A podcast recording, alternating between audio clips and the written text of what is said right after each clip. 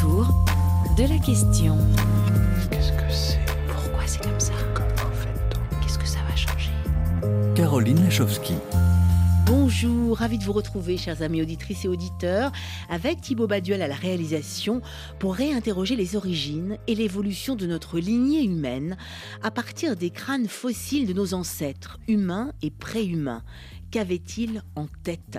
Quelle différence, quelle similitude dans la forme et la taille de leur cerveau? Et qu'est-ce que cela dit de nous, de nos capacités et de la fabrique de notre humanité? Regard croisé de deux inspirants paléoanthropologues, Antoine Balzo et Amélie Vialet, qui nous font partager leurs recherches et leurs fascinantes découvertes. Antoine Balzo vient de diriger une étude comparative des sinus frontaux chez les espèces du genre Homo, mais aussi chez nos cousins les grands singes. Et Amélie Vialet nous fera partager, elle, les pistes de recherche ouverte par la découverte d'un troisième crâne fossile d'humain archaïque dans le centre de la Chine. Autour de la question que révèlent les crânes de nos ancêtres, bienvenue pour le rechercher ensemble, en musique d'abord et en clin d'œil à notre cerveau néandertalien avec Moussé Hakim sur RFI.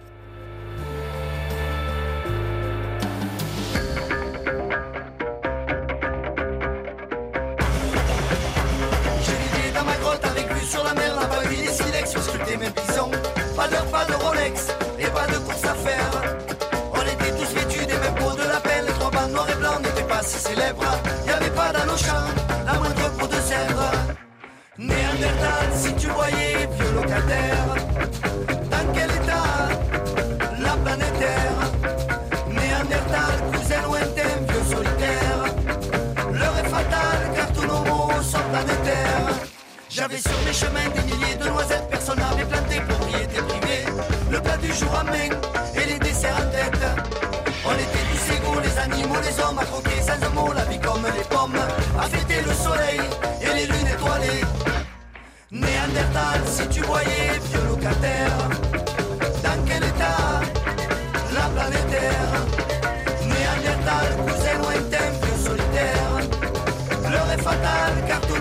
tous nos Moussé Hakim, c'est leur néandertal sur RFI. Bonjour Amélie Vialet. Bonjour.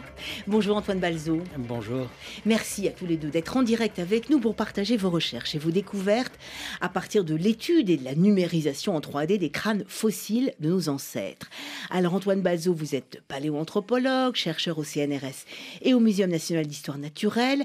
Vous étudiez l'évolution des humains préhistoriques à partir des caractéristiques internes des fossiles, notamment de l'endocrâne, que vous étudiez grâce aux méthodes d'imagerie. Et puis vous êtes responsable du projet Paléo Brain, comme son nom l'indique, s'intéresse au cerveau de nos ancêtres.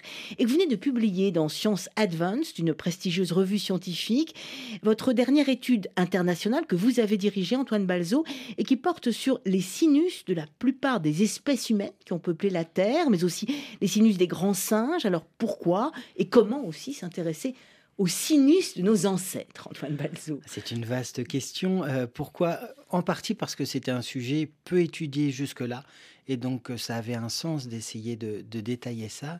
Et puis, euh, par concours de circonstances, opiniâteté, enfin, on a pu accéder comme ça à un matériel très complet. Et c'est devenu quelque chose de, de, de, complet, une vraie étude euh, de presque toutes les espèces humaines, avec une possibilité comme ça de comparaison, essayer de mieux apprécier l'origine de ces sinus. C'est quelque chose qu'on qu connaît tous. On a tous des sinus. Et, et on, oui, oui, on a parfois même des on sinus. les localise, voilà. assez bien à ces moments-là en général. Mais, mais même chez l'humain actuel, il y a encore euh, pas mal de questions sur la fonction de ces structures. Alors d'un point de vue évolutif, euh, c'était c'était le flou complet. Donc c'était euh, vraiment intéressant pour nous d'essayer d'avoir un panel assez large de spécimens, essayer de comprendre l'évolution. Euh, on s'attendait à pas grand-chose vu le peu d'informations qu'il y avait et finalement on s'est retrouvé avec une multitude de résultats sur les différences entre espèces, la relation qu'il peut y avoir entre la forme de ces sinus et différentes structures autour, dont la forme du cerveau, ce qui était étonnant. Voilà pourquoi c'est intéressant d'étudier les sinus et les crânes. Alors, Amélie Vialet, vous, vous êtes également paléoanthropologue, maître de conférence au Muséum national d'histoire naturelle. Votre spécialité, c'est l'étude de l'évolution humaine en Europe et en Asie, grâce entre autres à l'imagerie 3D. Vous avez également coordonné des projets de recherche sur l'origine de la parole. Et puis, dans le cadre de votre thèse, vous aviez étudié, Amélie Vialet, et numérisé deux crânes antiques, les crânes de Yunxian, exhumés dans le centre de la Chine en collaboration avec les chercheurs chinois.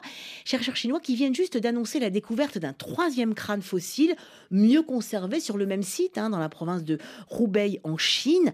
Décrivez-nous, Amélie Vialet, alors ce crâne fascinant que vous n'avez pas eu entre les mains, si j'ose dire, mais que vous avez pu, pu voir grâce à, vous, à vos collègues chercheurs en Chine. Oui, ben voilà, le site de Yongxian, c'est un site assez exceptionnel en Chine euh, parce que il est notamment bien daté, c'est-à-dire qu'on a une attribution chronologique, une datation pour ces restes humains, les restes d'animaux qui sont associés, les pierres euh, lithiques, enfin les outils qui sont euh, associés à, dans ces mêmes niveaux stratigraphiques, en fait, sont bien datés autour du million d'années. il y a, date d'un million d'années. Voilà. ces, ces, crânes datent d'un million d'années. Exactement. Donc déjà, le fait d'avoir une datation précise, c'est un élément important, mais en plus, c'est une date évidemment très ancienne. Donc les fossiles de Yongxian, ces, restes humains, sont les plus anciens qu'on connaisse pour l'Asie continentale.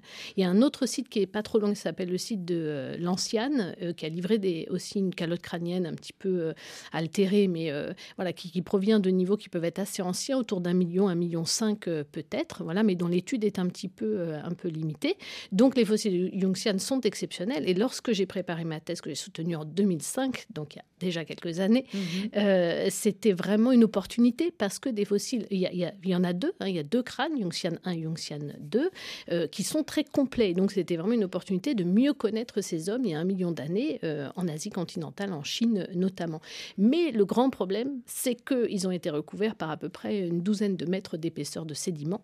Ah, sur, sur, ces crânes qui les ont euh, enfoncés, enfin qui, ont déformé leur euh, Exactement. Parce qu'en plus, ils ont été au départ dans un contexte, puisqu'on est en, bord de fleuve, hein, donc c'est un contexte fluviatile. Donc en fait, ils ont d'abord été beaucoup au contact de l'eau, donc il y a une certaine plasticité de, de l'os qui, qui était présente. Et ensuite, il y a cet enfouissement sous une épaisseur assez, assez importante. Donc le tout euh, vous donne deux espèces de belles crêpes aujourd'hui, c'est-à-dire deux crânes qui sont vraiment très aplatis. Ah, ils sont complets, mais ils sont déformés. Ils sont déformés et il a fallu un peu les reconstituer, tenter de reconstituer leur forme. Or, ce troisième crâne qui vient d'être exhumé, serait lui euh, euh, un peu moins déformé peut-être C'est ce qui est annoncé par les collègues chinois. Je pense quand même qu'il a dû subir les mêmes altérations parce que les, ossements de faune, par exemple d'animaux dont on parle qui sont dans les mêmes niveaux, sont également altérés, enfin sont également déformés. Donc je ne pense pas qu'il soit totalement intact, mais peut-être il est moins affecté que les deux premiers. Donc ça va être intéressant, surtout que nous on a, on a proposé une espèce de rétro-déformation, c'est-à-dire qu'on a, on a proposé de retourner à la forme d'origine mm-hmm. avec les indices qu'on a pu trouver en fonction des comparaisons qu'on a menées, euh, mais on n'a jamais eu de contrôle là-dessus. Euh, alors là, c'est une forme de contrôle qui nous est proposée. Ah, dans le sens comparer, et voilà, si, avec si finalement, voilà, crâne. si, si la, forme de ce troisième crâne moins déformé est proche de ce qu'on a proposé comme euh, compensation de déformation pour les deux premiers, alors ça voudra dire que ça valide. Et, et, à chaque fois, c'est aussi grâce, tous les deux, hein, grâce à l'imagerie 3D, à la numérisation, que vous pouvez reconstituer et, et, puis être absolument pas invasif et travailler et sur, ces, sur ces crânes, en fait, Exactement, parce hein. que les, les, fossiles sont évidemment très précieux. On ne peut donc pas euh, travailler sur les fossiles eux-mêmes. Et là, de toute façon, rien n'aurait été possible. Hein. Ce sont des fossiles très, très minéralisés. En fait, ils se sont conservés parce que le sédiment est rentré à l'intérieur et a minéralisé avec, c'est comme des pierres, en fait. C'est des crânes en pierre. Exactement. Ce sont euh. devenus deux énormes pierres. Euh, et donc, il n'y a que en, les passant au scanner médical. Alors maintenant, on fait des micro-scanners, mais là, c'est tellement finalement dense comme matériau que ce serait quand même complexe. Mais enfin, disons, avec une acquisition euh, tomographique, on peut aller vers euh, l'imagerie 3D et on peut du coup euh, virtuellement opérer des opérations et enfin opérer voilà des changements, des modifications. Là, c'était la rétrodéformation et donc essayer de reconstituer le, le, crâne de ces ancêtres-là autour de la question que révèlent justement les crânes de tous ceux qui nous ont précédés. Qu'est-ce que cela dit de nous? Nouvelle question soulevée par ma consoeur Cécile Estienne, directrice de la rédaction de Cerveau et Psycho. Si je ne me trompe pas, notre espèce est, la seule espèce d'humain euh, connue qui a la face aussi plate. Euh, est-ce que c'est un hasard de l'évolution? Est-ce que ça a une fonction? Est-ce que c'est lié à l'autodomestication, comme on l'a dit? Qu'est-ce qu'on peut dire de notre face plate? Qui veut répondre sur notre face plate? Ben, C'est vrai qu'il faut peut-être rappeler que la face plate, finalement, c'est un caractère très ancien. Ah, donc, donc c'est un caractère qui hmm. se maintient en fait au cours de l'évolution humain, enfin des, des premiers hommes. Oui, tout à fait. Et finalement, c'est la face très prognate euh, qui est euh, un caractère qu'on appelle dérivé et qu'on connaît particulièrement chez, chez les néandertaliens, hein, qui ont cette face très projetée vers l'avant de façon un peu extravagante, hein, euh, complètement extrême.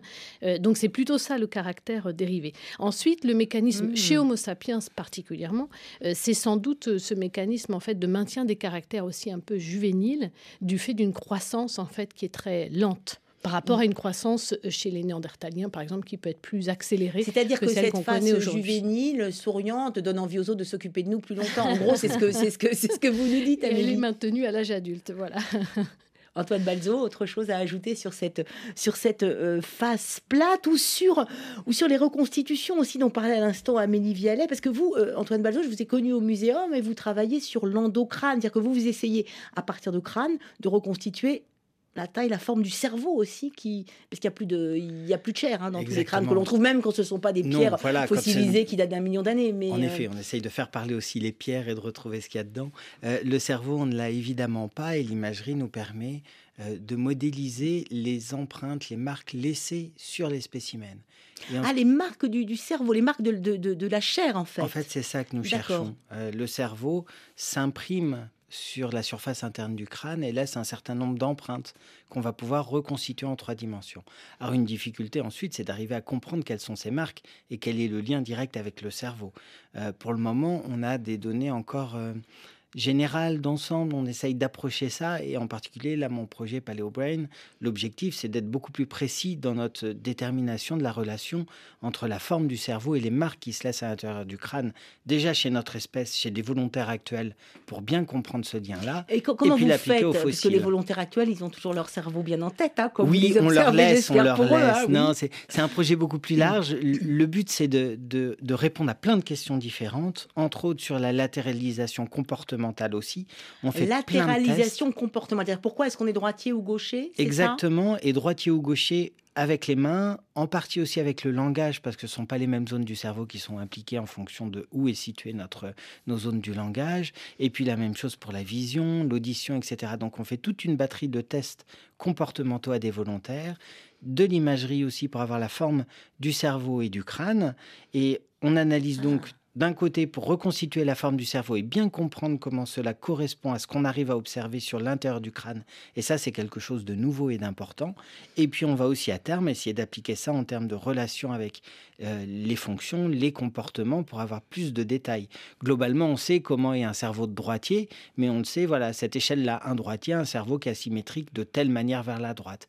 Là, notre objectif, c'est d'avoir tout le détail de ces corrélations, de ces variations, pour pouvoir mieux les comprendre et savoir si on est plus ou moins droitier en fonction de plus ou moins d'asymétrie au niveau du cerveau, toujours dans la perspective de mieux comprendre le cerveau des humains du passé. Et ça, on va revenir à cette latéralisation qui est vraiment fondamentale pour vous, chercheurs, autour de la question que révèlent les crânes et les endocrânes, même si on n'en retrouve pas beaucoup de nos ancêtres.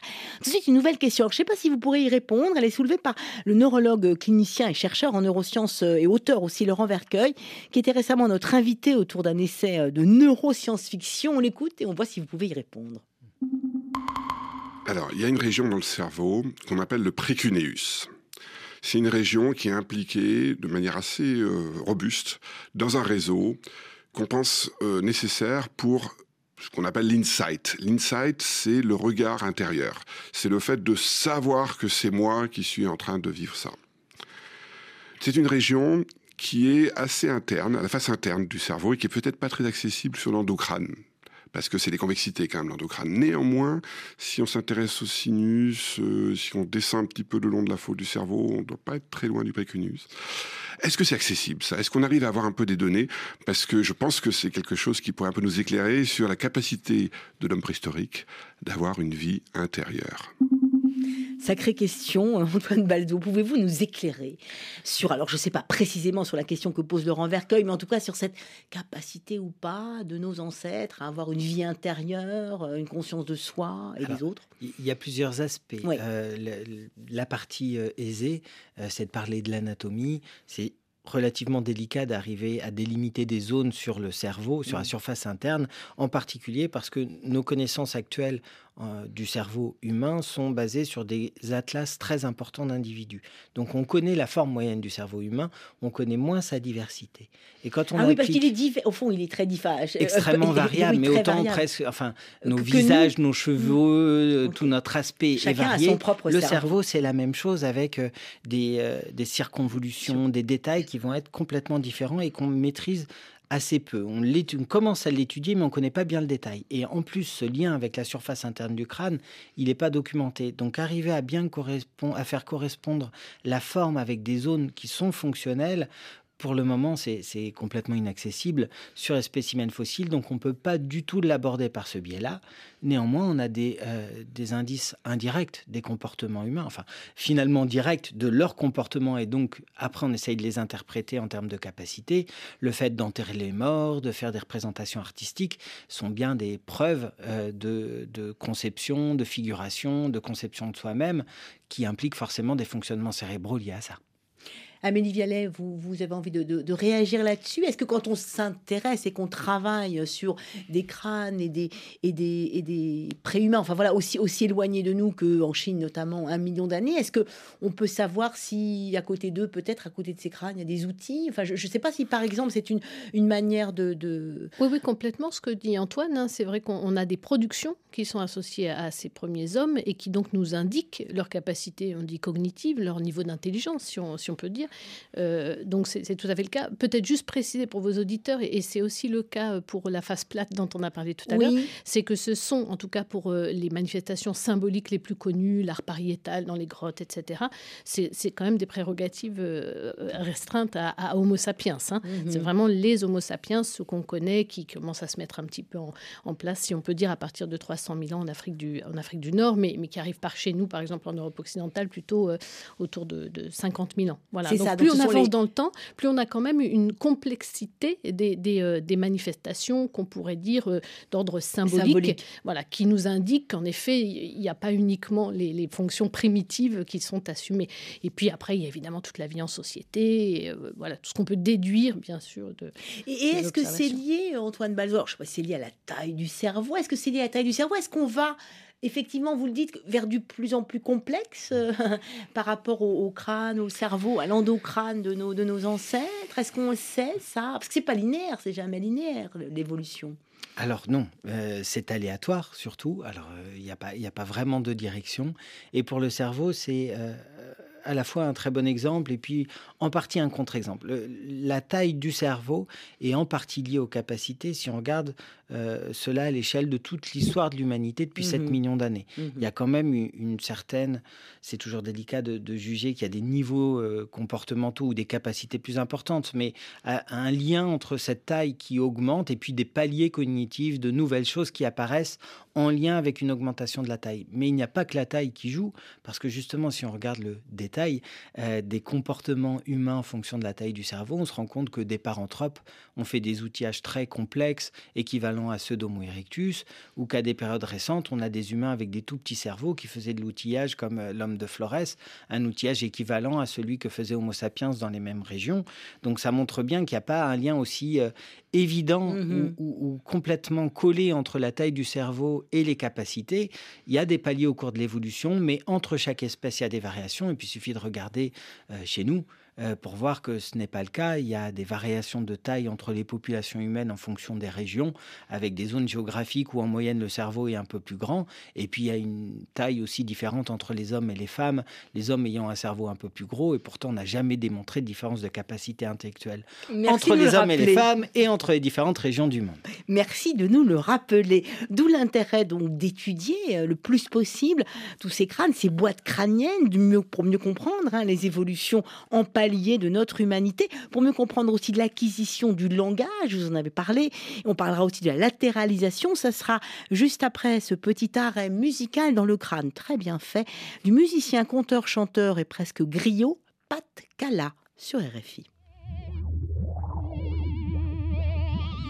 Grand-mère, il y a un crâne qui parle à Central Park Il y a un crâne qui parle à Central Park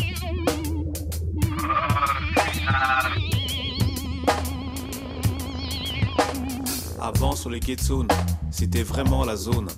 Il y avait des lascars et des poissons-chats, ils venaient tous y faire plein de choses. La journée, il y avait plein de gens et tous les potentiels, ceux qui pensent que la vie est jolie, comme un film d'Arnold et Willy. Le petit Julien, lui, sur les quais, il adorait s'y promener, poser sa tête et planer jusqu'à ce que son cerveau soit complètement grillé. Mais ce soir-là, il marchait comme un âne après une dure journée de boulot, quand juste devant lui, en pleine nuit, il voit un crâne qui lui dit Ouais, je fais l'eau. C'est étrange, mais ses jambes jouaient des castagnettes. Il avait même un petit doute sur la substance qu'il avait dans sa cigarette quand il a ouvert ses yeux. Ce drôle de crâne était toujours là à le regarder. Il s'est penché vers lui. Hey, qu'est-ce qui t'a amené là C'est la parole. Ce qui là, c'est la parole.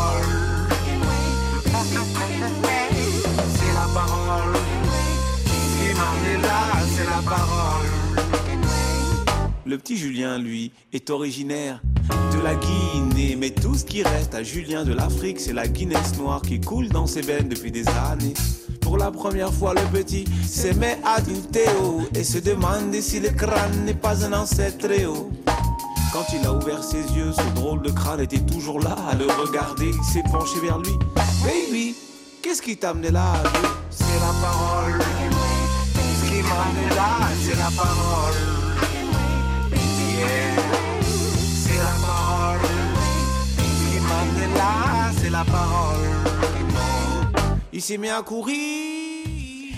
Le crâne de Pat Kella, c'est la parole euh, sur RFI et nous sommes en compagnie des anthropologues, paléoanthropologues Amélie Vialet et Antoine Balzo. Et Amélie, vous me disiez qu'effectivement les crânes, ça inspire, hein, ça a inspiré Pat, euh, Pat Kella, mais ça inspire effectivement beaucoup de choses. Euh, ça inspire aussi à nos auditeurs. Nous sommes euh, donc également en compagnie d'Antoine Balzo autour de la question que nous révèlent les crânes de nos ancêtres et ça inspire nos auditeurs et internautes, notamment nos fidèles, notre fidèle Mamie Rakoto de Madagascar qui vous demande au fond si s'il est possible de retrouver des éléments de langage ou de vocalisation des premiers humains, des premiers hominines, euh, en, en étudiant leur crâne, en reconstituant peut-être leur crâne. Qui, qui veut, qui peut répondre à cette question? Antoine Balzo peut-être? Euh, on, on a toujours cette difficulté de faire un lien entre la forme et la fonction, oui, euh, parce qu'il y a des éléments euh, qui, qui peuvent donner quelques indices. Alors déjà, un premier biais, c'est qu'on n'a pas tous les tissus mous. Nous n'avons pas la gorge, nous n'avons pas l'oreille, nous n'avons pas tout ce qui permet soit d'émettre, soit de recevoir les sons. Donc ça complique forcément la compréhension des spécimens fossiles. Un deuxième biais, et qui a été un vrai problème pendant longtemps, ça a été euh, de supposer qu'une fonction qui était présente chez nous, Homo sapiens, ne pouvait exister qu'à partir de notre anatomie. Ce qui fait que forcément l'étude de tout autre groupe, que ce soit euh, des êtres vivants actuels ou, ou des fossiles humains euh, du passé, euh, se soldait par la conclusion qu'ils n'en étaient pas capables, puisqu'ils n'avaient on- pas la même anatomie que nous. On cherchait au fond le même larynx, la même, le même, la même disposition, même an- anatomie que nous exactement. Exactement. Et évidemment, ce n'est pas le cas. Et c'est une complication évidente quand on essaye de faire de l'anatomie comparée, on trouve des formes différentes. Et l'étape suivante, d'essayer de mettre ça en, fonction, d'imaginer comment cela euh, pouvait euh, marcher, fonctionner, induire, produire des sons, bah, c'est c'est délicat. Donc on a des indices indirects, euh, on essaye de comprendre la forme, de la reconstituer, de voir si on peut émettre des sons qui ressemblent.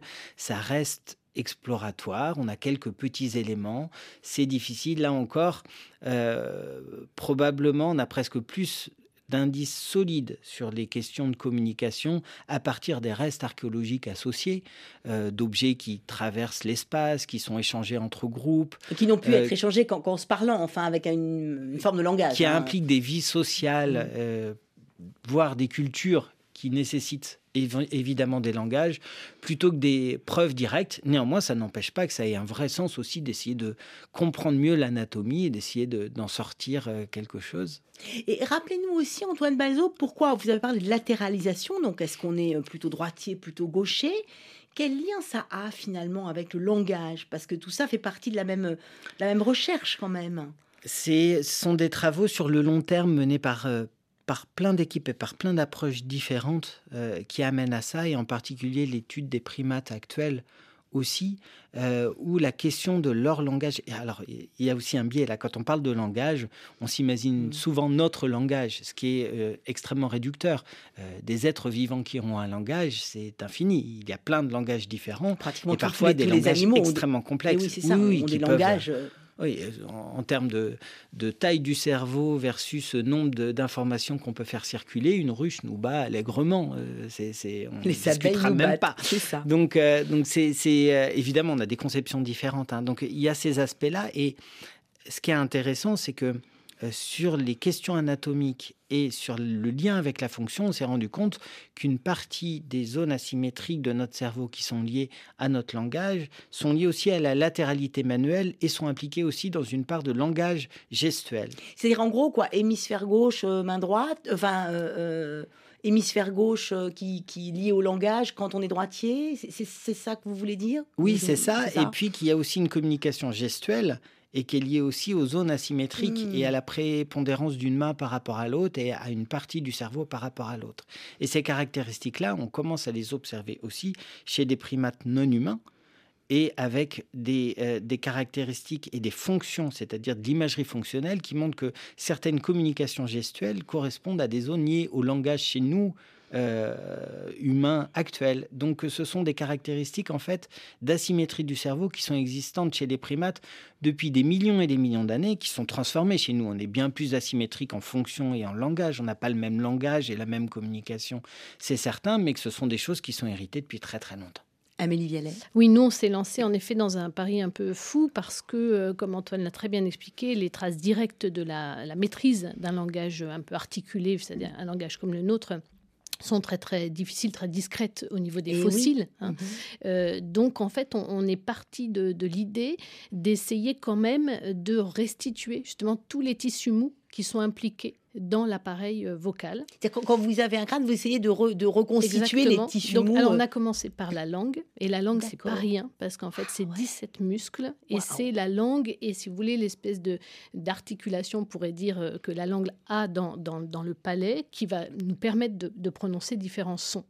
Et donc, on, on donc essaye... Reconstituer numériquement, en 3D, voilà, hein. C'est basé sur des, des, des, calculs mathématiques un peu de haute performance, Bien sûr. parce que c'est vraiment complexe, mais du coup, notre objectif, c'est ça, c'est de restituer les tissus mous à l'intérieur de l'appareil vocal et de mettre en articulation euh, tout cet appareil, euh, cette, biomécanique, pour essayer de prononcer des sons. Mais c'est vrai qu'il y a un postulat qu'Antoine a rappelé qui est important, parce que ça, ça nous a quand même réouvert euh, des perspectives de recherche récemment, c'est que jusqu'à il y a très peu de temps, il y avait une théorie dominante, c'était la théorie de la descente du larynx, c'est ça, qui était assez simple en plus à, comprendre et qui paraissait très mécanique le larynx descendait et du coup on pouvait parler. Voilà, exactement. Et du coup, surtout, tous les autres primates, les primates qu'on dit non humains, eux étaient empêchés au langage parce que leur larynx est en position trop haute. Et il a été démontré justement que ce qu'on appelle le tractus vocal, c'est-à-dire tout l'espace par lequel passent les sons, c'est finalement une espèce de tuyau et que, ben, en fait, vous le déformez avec l'air qui vibre et quelle que soit même la taille du tuyau, et ben, en fait, vous pouvez prononcer les voyelles fondamentales. Et ça, ça a été démontré par exemple chez les babouins, euh, qui euh, donc ont ce spectre vocal équivalent à, celui des, hommes actuels. Voilà. Ça, a vraiment permis en fait de, réouvrir la question parce qu'on on avait trouvé une explication un petit peu simple on et mécaniste. Les seuls, hein, finalement, les seuls humains à avoir un, un, larynx qui était descendu. Et justement, vous travaillez, je sais, régulièrement avec une autre chercheuse au Musée national d'histoire naturelle, primatologue, Chélie Massy, grande spécialiste des gorilles au Muséum national d'histoire naturelle, qui elle aussi euh, travaille avec vous, réfléchit à toutes ces questions. Je vous propose d'écouter tout de suite l'éclairage de Chélie Massy. Chez les gorilles, pourquoi ça c'est intéressant? Parce qu'on pense que la spécialisation de la main droite a fait développer le côté gauche du cerveau, qui est le côté dans lequel il y a le développement du langage. Donc c'est pour ça que c'est très intéressant d'étudier la latéralisation pour mieux comprendre l'origine du langage. Et donc les gorilles sont droitiers, gauchers euh, les il, deux y a, il y a un peu tout, comme on le voit chez l'homme, mais c'est vrai que pour certaines choses, ils sont plutôt droitiers, mais ça dépend des tâches. Si des tâches sont complexes, il peut être plus spécialisé sur l'un que l'autre. Si les tâches sont moins complexes, par exemple, prendre quelque chose à terre, on parle d'une tâche unimanuelle, ça peut être plutôt droite-gauche, euh, il n'y a pas de préférence. Mais par exemple, se extraire des termites, donc frapper euh, les pièces des termitières sur la main, c'est plutôt droitier chez les gorilles. Et il y a un langage chez les gorilles? Ah, il y a un langage, donc euh, c'est aussi une des recherches en cours. Et bien évidemment, il y a un langage. Ils sont, ils sont pas très vocaux, donc ils crient pas trop, mais ils ont des vocalises très très basses. Et c'est très difficile de comprendre souvent à quoi ça sert parce qu'il peut l'utiliser dans différents contextes, mais on voit aussi qu'il y a des vocalisations qui sont doublées. Par exemple, euh, normalement, ils font mais parfois ils font donc c'est double et c'est intéressant pour voir s'il y a vraiment une espèce de syntaxe primordial qui se forme pour dire euh, des choses euh, particulières. Par exemple, une des recherches que j'ai déjà publiées, donc je peux parler, c'est l'étude sur la vocalisation lors de l'alimentation. Ils font une vocalisation qui est plutôt similaire à ce qu'on fait quand on mange. C'est pour appeler les autres gorilles euh, quand ils découvrent de, la nourriture abondante et de bonne qualité. Les femelles, surtout, font ça pour appeler ses propres petits. J'ai pu montrer qu'il appelle ses propres petits et le doigt argenté, de façon qu'il reste euh, à son côté et elle ne doit pas partir. Parce que si le doigt argenté part, elle doit partir. Donc, euh, quand le doigt argenté est prêt à partir, par exemple, elle commence à faire... Et la femelle répond pour dire, moi je suis en train de manger quelque chose de bon, donc euh, il faut attendre. Ou quand elle arrive à l'arbre, il y a beaucoup de fruits qui sont très abondants, donc elle fait cette vocalisation pour appeler ses enfants qui n'ont pas encore vu l'arbre, et bien évidemment le doigt argenté de façon qu'elle puisse rester une heure, deux heures à manger. Extraordinaire, chez Limacie, notre miam miam viendrait des gorilles. oui, c'est ça, c'est incroyable. Autour de la question sur RFI, Caroline Lachowski incroyable miam miam des gorilles, incroyable chez Limassy, hein, qui parle euh, carrément la langue des gorilles. Mais oui, qu'est-ce que ça vous inspire au fond que tout est une question d'évolution? Qu'est-ce que ça vous inspire à vous qui travaillez sur le langage En tout cas, nous, dans notre programme de recherche, on a aussi une primatologue, c'est Marion Laporte, qui étudie, elle, les chimpanzés et bonobos. Elle a récolté 10 euh, 000 cris en milieu naturel euh, qu'elle a pu étiqueter, c'est-à-dire elle sait qui les aimait, dans quelles circonstances, etc. Mmh. Et avec les outils un peu de l'intelligence artificielle, parce que encore une fois, c'est des calculs assez importants, on arrive à créer un, répertoire vocal. On essaie, maintenant, on essaie de, distinguer et des sons qu'on n'avait pas toujours euh, écoutés, enfin, euh, réussi à entendre finalement. Et repérer. repérer, voilà. Donc, on, a ce répertoire vocal. Et ce qu'on voit, en tout cas, d'emblée, parce qu'on sait quand même depuis euh, longtemps, c'est que justement, ce, type de, de, vocalisation est très spécialisé. C'est-à-dire qu'en fait, les chimpanzés bonobos vivent justement dans des milieux très, très boisés, très fermés. Et ils sont en permanence, surtout les bonobos, ils, sont, ils, se séparent en petits groupes, mais ils restent toujours en communication sonore. Donc en fait, ils ont un mode de communication qui est à longue distance. Et c'est l'inverse de notre système de langage. Et voilà. Et donc, ils n'émettent pas du tout sur les mêmes fréquences. Et évidemment, le répertoire vocal s'en trouve tout à fait euh, différent. C'est extrêmement intéressant tout ce que vous me dites et on comprend aussi mieux pourquoi Antoine Balzo, quand vous étudiez les sinus, vous les étudiez euh, aussi largement chez nos cousins primates, etc. Parce qu'en fait, il faut sortir de nos idées reçues sur certaines spécificités humaines. Enfin, c'est pas qu'il n'y a plus rien qui tient, mais c'est qu'il faut avoir un répertoire de plus en plus large, pouvoir s'aider de, l'intelligence artificielle pour euh, euh, repérer, calculer. Ensuite, voilà, il faut élargir complètement la perspective et la recherche pour ce qui est de l'évolution du cerveau, de l'intelligence, de la communication euh.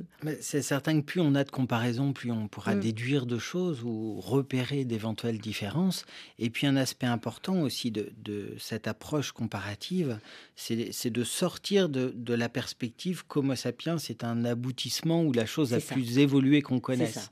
Comparer avec d'autres primates actuels et d'autres espèces humaines du passé. Disparues aujourd'hui, mais qui ont existé c'est multiplier la compréhension de la polarité des caractères et des transformations. Parce qu'un chimpanzé, un gorille d'aujourd'hui moi et vous, nous sommes les résultats d'évolutions complètement différentes et ils sont aussi Mais on a évolués évolué, on a- que nous. C'est ça, ils sont aussi évolués que nous. Ils, Mm, ils mm. sont diversifiés au cours du temps et quand on parle d'ancêtres communs entre les humains et les chimpanzés, par exemple, il y a 7 millions d'années, on a toujours cette idée que euh, il devait ressembler à un chimpanzé et que finalement c'est nous qui nous sommes différenciés. C'est complètement erroné. L'ancêtre commun, on a du mal à comprendre quelle forme il avait.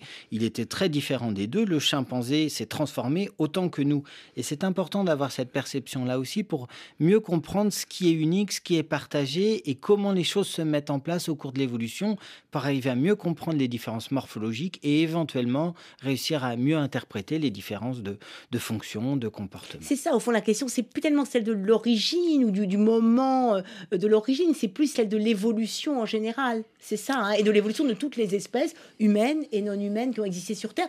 En quoi, Amélie Vialet, votre, euh, votre crâne chinois euh, de- d'années, en quoi il nous renseigne justement? Alors peut-être aussi sur les routes qu'ont pris euh, les humains euh, sortis d'Afrique, retour en Afrique, euh, jusqu'en Oui. Chine. Enfin, qu'est-ce qui nous apprend? Là, on remonte le temps, un million d'années euh, Oui, avant nous. hein. Alors, c'est pas si long hein, par rapport à nos 7 millions d'années d'évolution. c'est vrai. hein, on est presque au bout. mais, euh, mais en effet, là, le principe, c'est qu'on a des fossiles à travers l'ancien monde, hein, parce que les peuplements des Amériques, c'est un peu plus récent, par exemple. Et donc là, ben, les fossiles, les découvertes qu'on a faites sont autant de points sur la carte. Et euh, généralement, on apprécie beaucoup justement d'avoir un ancrage chronologique euh, bien euh, fiable. C'est le cas des fossiles de Yungtian dont on a parlé. C'est ça, de pouvoir dater voilà, tout ce donc a eux, ils ont une datation. On sait qu'on est à un million d'années parce que ça s'est fait dans une collaboration franco-chinoise et en, en approche pluridisciplinaire comme on sait faire maintenant en préhistoire, etc. Donc c'est important, on a des bonnes données, des données fiables maintenant.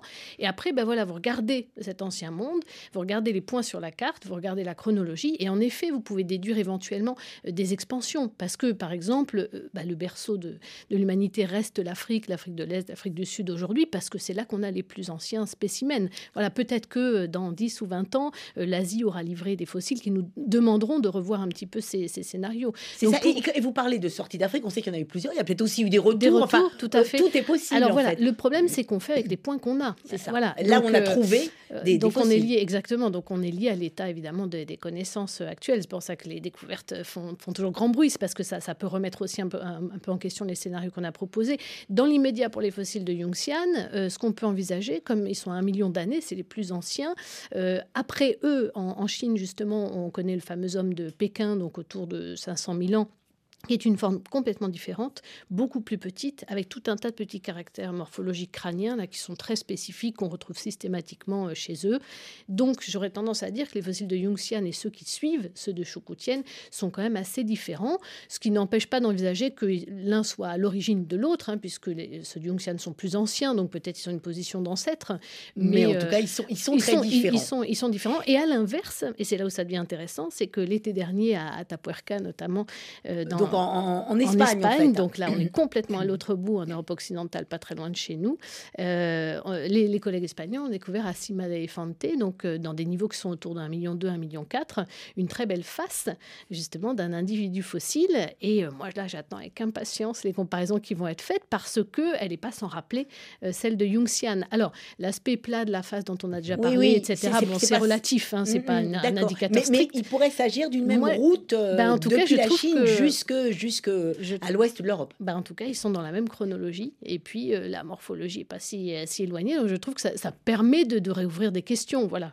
Réouvrir des questions, mais jusqu'où Et jusqu'où peut-on croire certaines annonces de découverte, notamment quand elles ont lieu, bah, par exemple en Chine Euh, les Chinois, comme tous les autres, on rêve tous d'avoir le, le plus ancien, le premier. Enfin voilà, c'est toujours ça la question.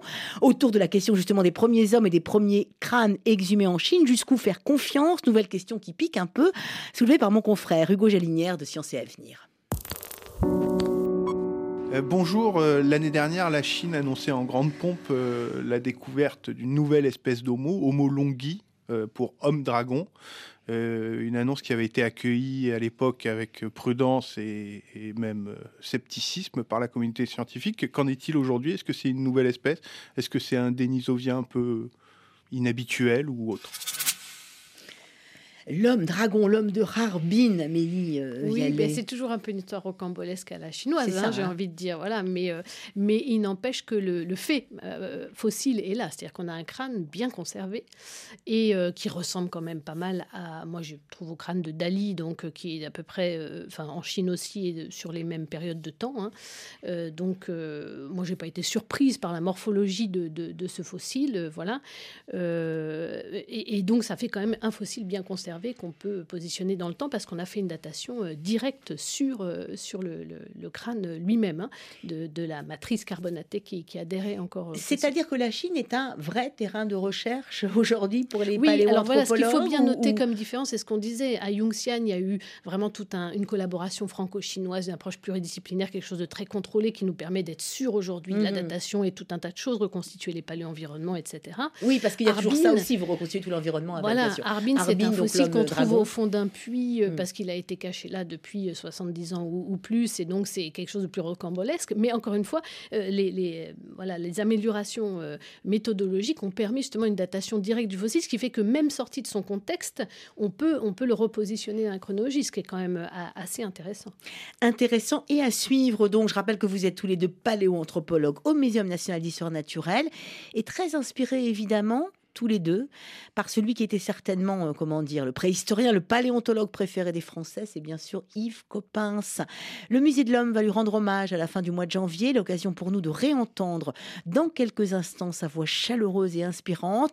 Ce sera juste après, allez tiens, un autre drôle de crâne, drôle de morceau, signé Luce, ton crâne.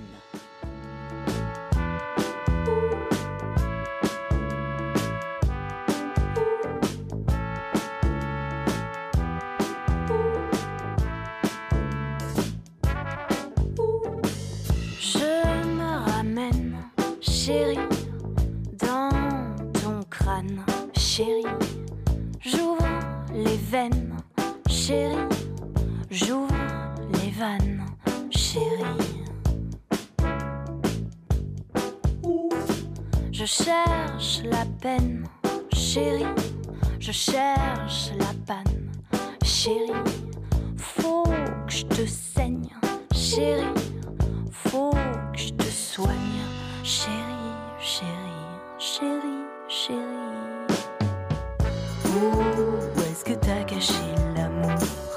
Où est-ce que t'as caché l'amour? Où est-ce que t'as caché l'amour? Dans quel canal, chérie?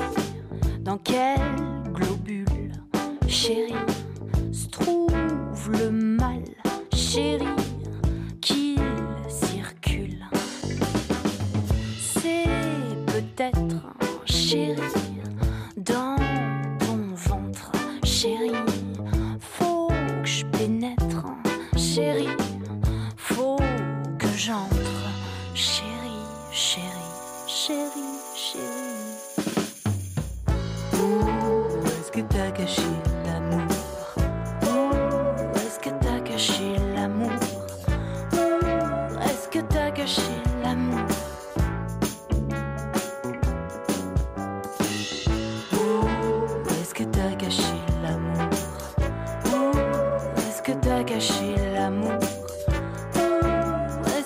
cacher l'amour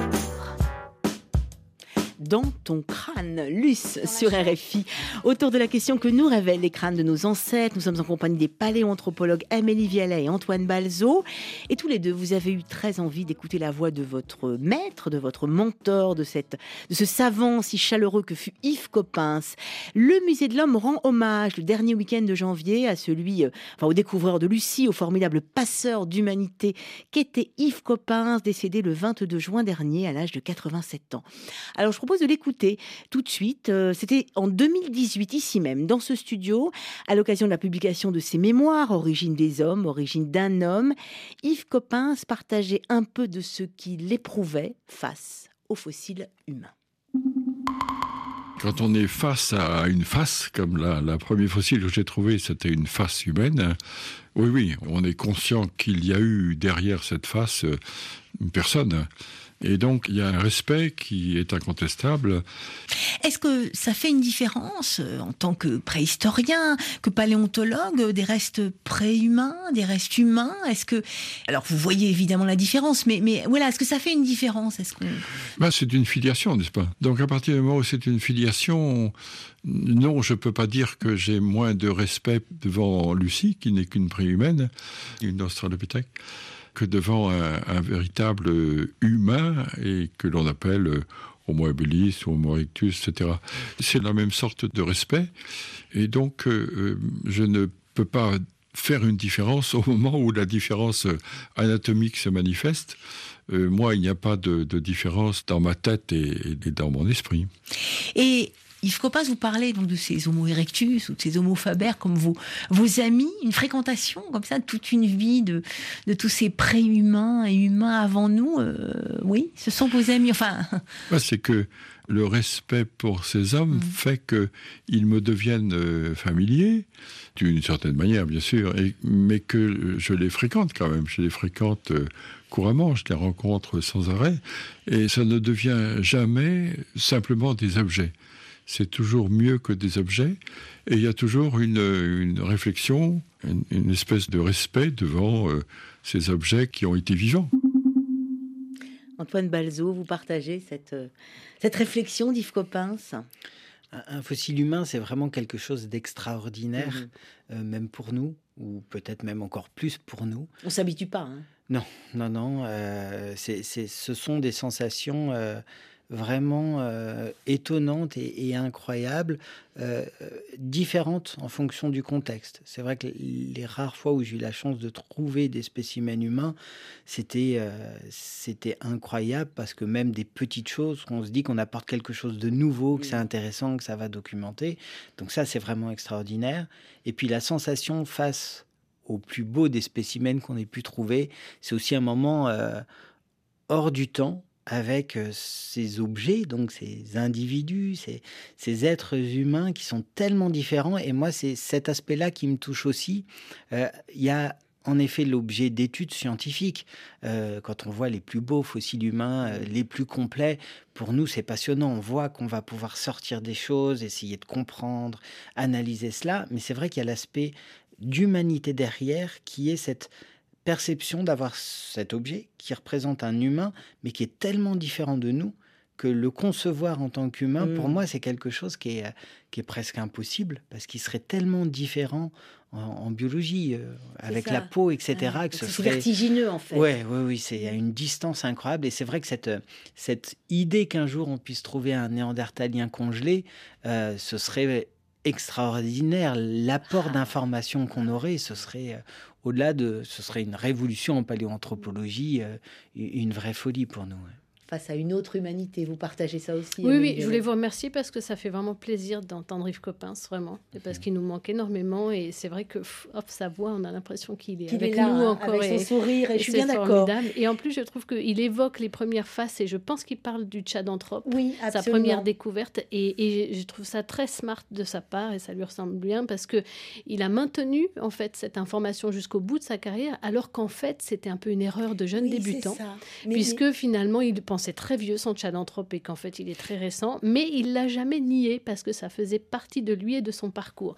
Et je trouve que ça lui ressemble ouais, On connaît bien la Yves Coppens, auquel le Musée de l'Homme rend hommage. Alors je le dis donc, euh, c'est ouvert au public bien sûr, d'abord avec une grande table ronde scientifique à laquelle vous participez d'ailleurs, je crois, euh, Amélie Vialet le, 25 euh, janvier, et puis ensuite les week-ends du 28 et 29 janvier, ouvert à tous avec projection en avant-première du dernier documentaire docu-fiction euh, qu'il a co-signé avec Jacques Malater et ce sera à voir au Musée de l'Homme. Je renvoie aussi, on a encore le temps, Antoine Balzo sur le mystère Marcelin Darwin, un escape game insensé autour de la recherche d'un crâne fossile. Le lien sera sur notre page. Et puis euh, Amélie Vialet, vous nous tiendrez au courant euh, des crânes chinois et autres sur lesquels vous travaillez. Merci à tous les deux de vous être arrêtés dans notre studio. À bientôt. Merci. À Merci, au revoir. Autour de la question, c'est fini pour aujourd'hui avec Thibaut Badiol à la réalisation, Caroline Fillette en coulisses avec Jade Bandieu, notre stagiaire. On vous donne rendez-vous demain autour des forces de l'espoir et du hasard enchanté. Rien que ça. Merci pour votre curiosité.